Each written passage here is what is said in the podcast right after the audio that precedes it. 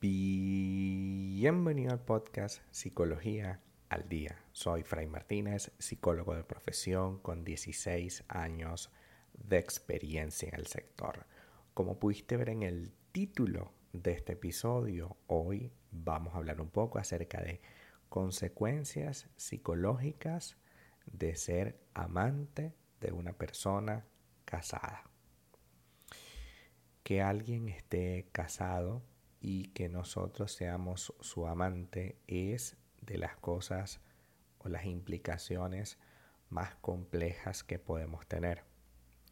Puesto que por un lado nosotros queremos estar con esa persona, lo cual en un principio parece sumamente válido, pero por el otro está el hecho de que esa persona está comprometida con su pareja la que, con la que se casó y no sabemos si ese compromiso es real o no. No sabemos si nos están diciendo la verdad o si por el contrario nos están mintiendo y en realidad todo esto que se inventaron es falso. Es decir, todo lo que se inventaron en la relación que tienen de amantes. Hoy vamos a hablar de algunas de las consecuencias principales de tener eh, relación de pareja con alguien que ya está comprometido con otra persona, partiendo del hecho de que no se ha divorciado del todo de esa otra persona.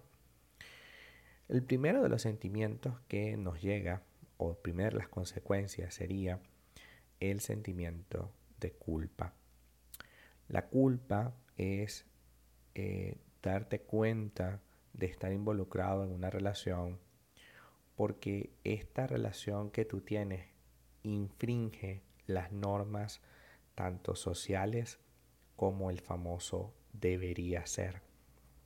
En este caso, el matrimonio del otro individuo, tú estás faltándole a ese proyecto. Evidentemente tú estás metida en una circunstancia que no es sana, ¿no?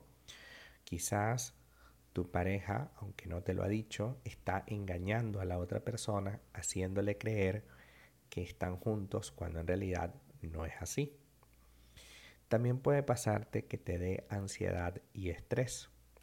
La constante preocupación por ser descubierta o descubierto, eh, el miedo a las consecuencias de ser descubierto y la incertidumbre que rodea esta relación puede generar niveles altos de ansiedad y estrés constante. Los amantes suelen vivir en un estado de alerta permanente, lo que puede desencadenar síntomas tanto físicos como emocionales. Si has sentido insomnio, palpitaciones, irritabilidad, tensión emocional, es porque sientes que estás sola o solo en esta situación.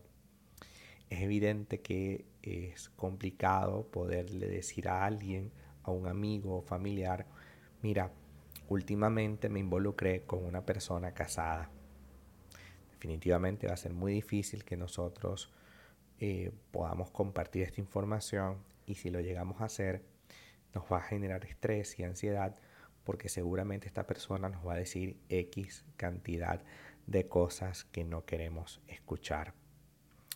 Estas relaciones a menudo se caracterizan por ser ambiguas y otra consecuencia que nos da es la dependencia emocional.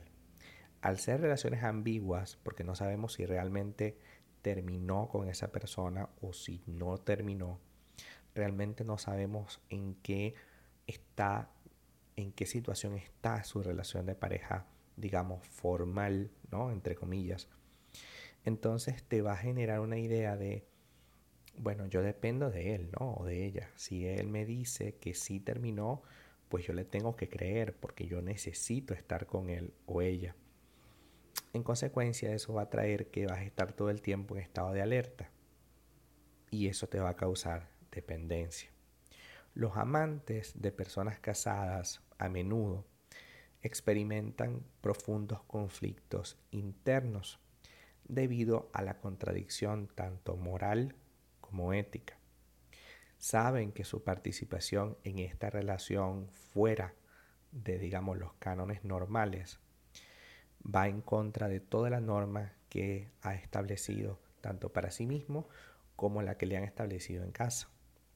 Esta lucha interna puede causar una gran confusión y una angustia emocional constante, ya que sientes que estás traicionando tus propios valores y creencias en todo momento.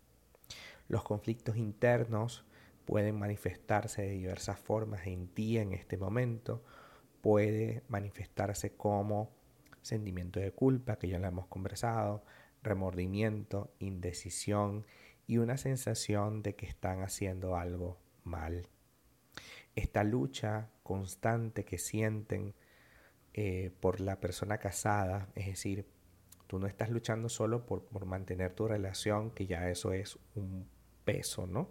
Sino que además estás luchando contra la posibilidad de que tu pareja que está casada con otra persona pueda reconciliarse y en consecuencia seas tú quien te quedes por fuera. Ese conflicto interno es sumamente doloroso ya que estamos constantemente incomodándonos.